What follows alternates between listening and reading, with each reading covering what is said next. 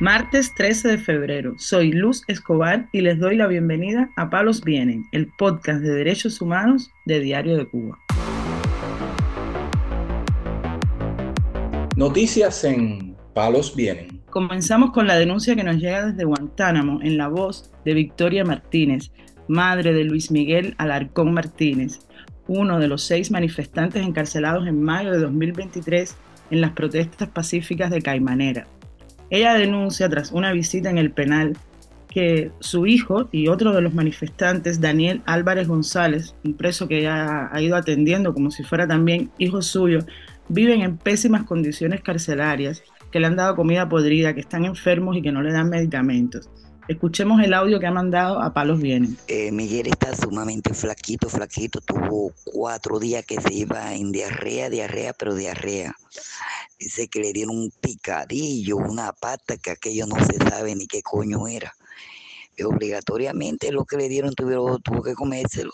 Sé que aquello fue, bueno, al punto de deshidratarse. Al punto estaba pálido, flaco, pálido. Eh, Daniel la presión alta. Esa presenta como de compensado. Yo logré pasarle, porque como es un tratamiento que requiere, él tiene su tarjetón y todo, yo pude pasarle en Nalapril, conseguí aquí. En Nalapril no es mi hijo, pero bueno, busca apoyo en mí, mi deber es ayudarlo, ¿me entiendes? En todo lo que yo pueda, a él también como si fuera mi propio hijo. Día 8 tuvo la visita. Por otro lado, Victoria Martínez denunció que aunque ella llegó a la hora indicada a la visita, no pudo ver a su hijo hasta 20 minutos después porque los guardias retrasaron la salida de él, lo cual eh, significó que tuvo 20 minutos menos de visita, algo que ella denunció con mucha tristeza porque ella se tiene que desplazar a largos kilómetros de su casa y le gustaría aprovechar cada minuto para estar con su hijo. Los seis manifestantes que fueron procesados por protestar en las calles de Caimanera fueron acusados bajo los cargos de desorden público, atentado, resistencia e instigación a delinquir. Para Daniel Álvarez González, la Fiscalía pidió una sanción de nueve años de privación de libertad y para Luis Miguel Alarcón Martínez, una sanción de seis años de privación de libertad. Palos Vienen, el podcast de derechos humanos de Diario de Cuba.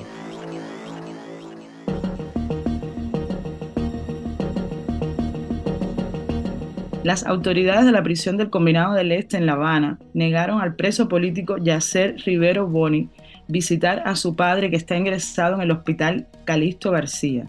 Está allí por una insuficiencia cardíaca severa. La dama de blanco, Jacqueline Boni, madre de este activista, informó que solicitaron al penal un permiso para que su hijo pudiera salir temporalmente y visitar a su padre que tiene 79 años ella advierte que está en un estado crítico de salud y teme que su hijo no pueda volver a ver a su padre con vida. Vamos a escuchar su denuncia. El martes día 6, el padre de mi hijo Yacer Rivero Boni ha sido trasladado para el hospital Calixto García con una insuficiencia cardíaca severa y retención de líquido muy importante de agravante para la patología que sufre el padre de mi hijo, un señor de 79 años. Al ver la gravedad de la salud del padre de mi hijo, se le solicita al combinado un conduce para que ya sea Rivero Boni vaya al hospital, lo lleven al hospital a ver su padre, ya que está en coma desde el Malte se está gestionando. Según la seguridad del Estado, ellos habían dado, han dado la orden para que sea trasladado Yacer Rivero al Calixto García para ver su padre. Donde ellos dicen que el que no da el permiso, se niega a dar el, el permiso del conduce, es el jefe del combinado que se nombra teniente coronel Osmani Chalchaval.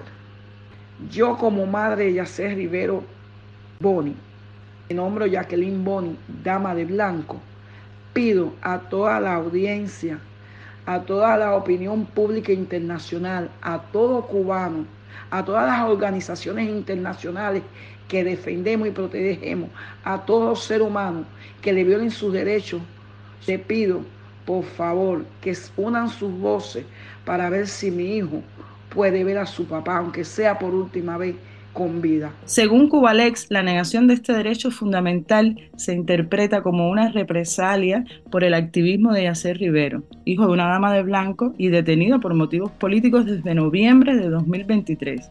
Él fue condenado a un año y seis meses de prisión por un supuesto delito de desorden público. Noticias en Palos Vienen.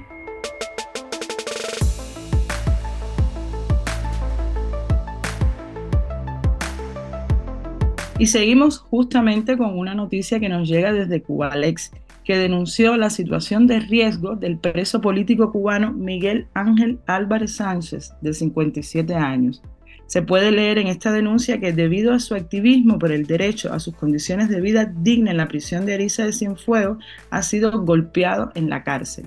Según una carta enviada a esta institución, por el expreso político Carlos Ernesto Díaz González, conocido por todos como Cativo Disidente, el 4 de febrero Álvarez Sánchez fue golpeado por órdenes del teniente coronel Lisandro Argüelles Fonseca, que es el director de este penal. La carta apunta que los responsables de la agresión fueron el oficial Joanny Rondón, un guardia conocido como Ernesto, y otro del cual no se precisó la identidad. Hasta el momento, según Cubalex, se desconoce el estado de salud de Álvarez Sánchez, quien, como consecuencia de esta golpiza, sufrió una fractura en un brazo y otra en la cabeza. Actualmente se encuentra en una celda de aislamiento conocida como el hueco, sin recibir atención médica, y ha comenzado también una huelga de hambre en protesta por las condiciones en las que se encuentra. Este no es un caso aislado. Recientemente, una investigación del Observatorio Cubano de Derechos Humanos y el medio digital El Toque registró que de 382 personas identificadas como víctimas de violencia por parte de las fuerzas del orden, 274 tuvieron sus causas en alguna motivación política. Palos vienen una producción de Diario de Cuba conducida por la periodista Luz Escobar. Puedes escucharnos en DDC Radio, Spotify, Google Podcast, Apple Podcast, SoundCloud y Telegram. Hablar de derechos humanos en Cuba puede ser una mala palabra, pero mañana volvemos con otras noticias. Esto es Palos Vienen, el podcast de derechos humanos de Diario de Cuba.